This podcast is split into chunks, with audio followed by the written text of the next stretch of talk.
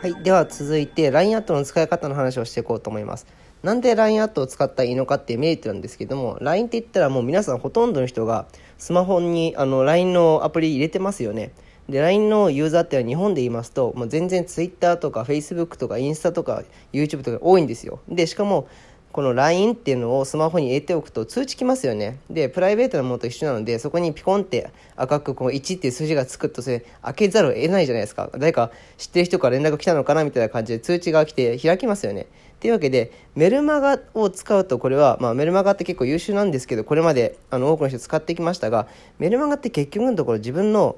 メールのとこに届くんですよね。で、そうした場合、例えば Gmail アドレスとかを、それを登録しておくと、今、最近 Gmail もアプリになりましたけど、なかなか開かなくないですか、メールって。メールってどっちかっていうと、こう、ビジネス系っていうか、なんていうか、そういう、うん、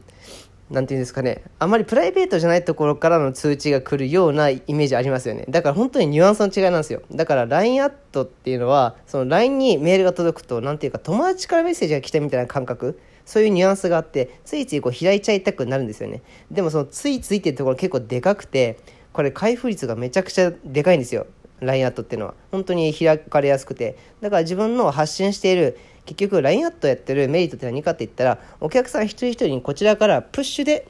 連絡を取れるっていうのがいいんですよね。例えば紹介したい、例えば1500円とかノートがあったとして、この新しく新作で出しましたよっていうのを Twitter とかで出すと、それってもうタイムラインでさーっと消えてってしまうんですよね。で、仮に固定ツイートとかに出したとしても自分の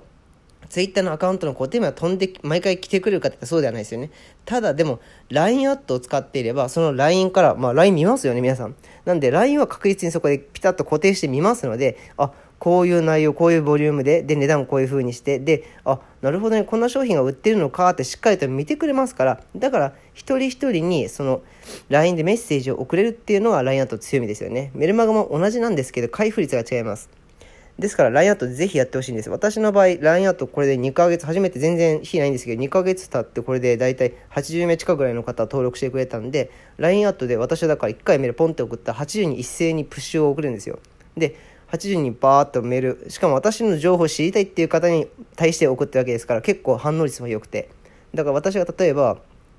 今から新しい note、例えば1000円のノート書きました。で、バーっと出して、あの、どうですか？って言って買いますって言って、その80人中、例えば10%来て8人だとしたら、もうメール1本で8000の利益なんですよね。で、これ毎日8000の利益出してったら、30、もう24万でもう普通に、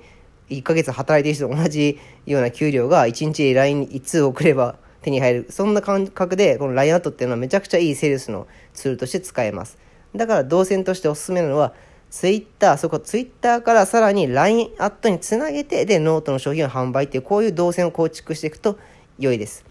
はい。では、ツイッター、LINE、ノートっていうこの構築について私が実際に今やってることについて詳しく話していこうと思います。では次の音声どうぞ。